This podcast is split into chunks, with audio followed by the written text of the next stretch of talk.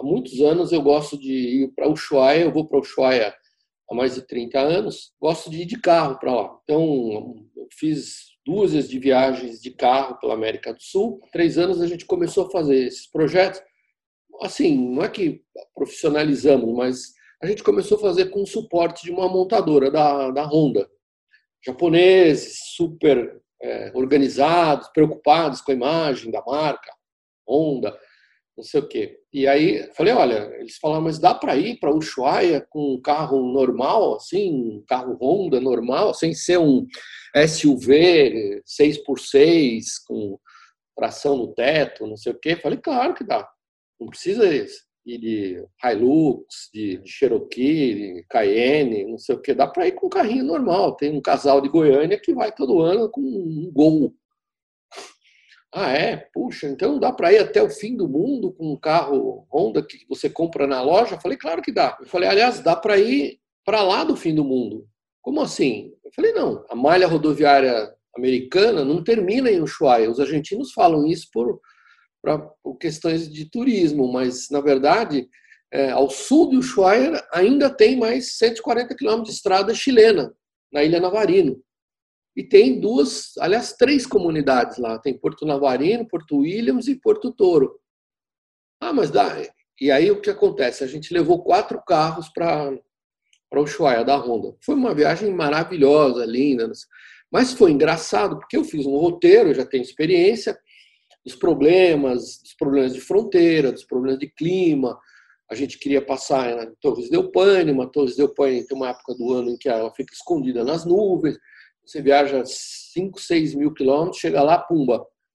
Você não vê as torres contra o céu azul, contra as estrelas. E os japoneses, lá um, um cara lá de planejamento da Honda, pegou o meu roteiro e fez um calhamaço de 220 páginas, assim, onde ele levantou todos os postos de gasolina onde a gente ia abastecer, todos os hotéis onde ia dormir, todo o horário de entrada e saída da fronteira, o nome do, do oficial de fronteira. Eu olhei aquilo e falei, nossa, mãe. Falei, é, isso aqui vocês vão ter que seguir. É, você sabe, você é um exemplo de planejamento. A Honda não pode correr o risco de, de ter uma surpresa na fronteira, falta de gasolina, essas coisas.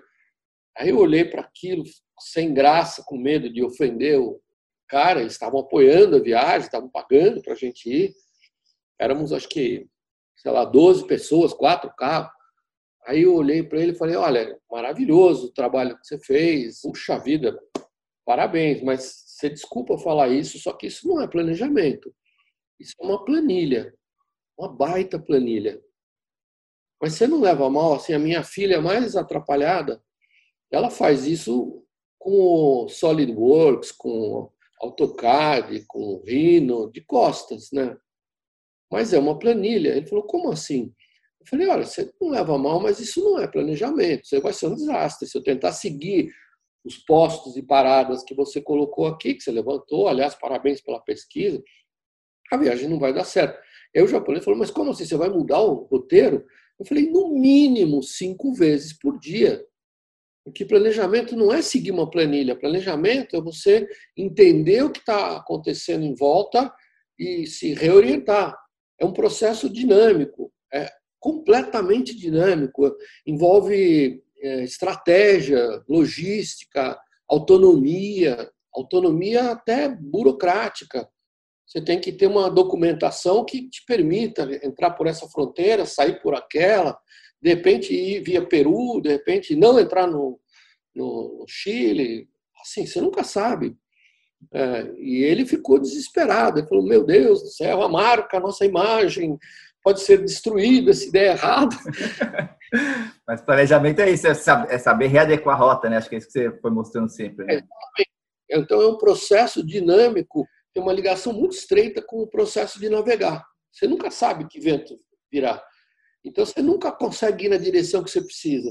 Você vai mitigando os erros, você vai é, reorientando, pensa, bom, eu vou adiantar mais para oeste, porque depois o vento vai mudar.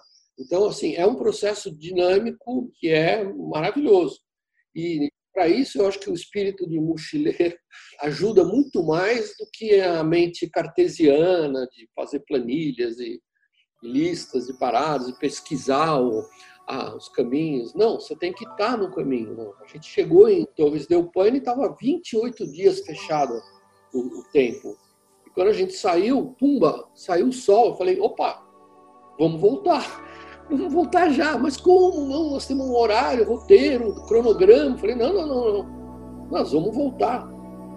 Nós vamos voltar, vamos entrar pelo é, Rio Túrbio. É uma fronteira ruim pra caramba, estrada de pedra. Foi um sucesso a viagem.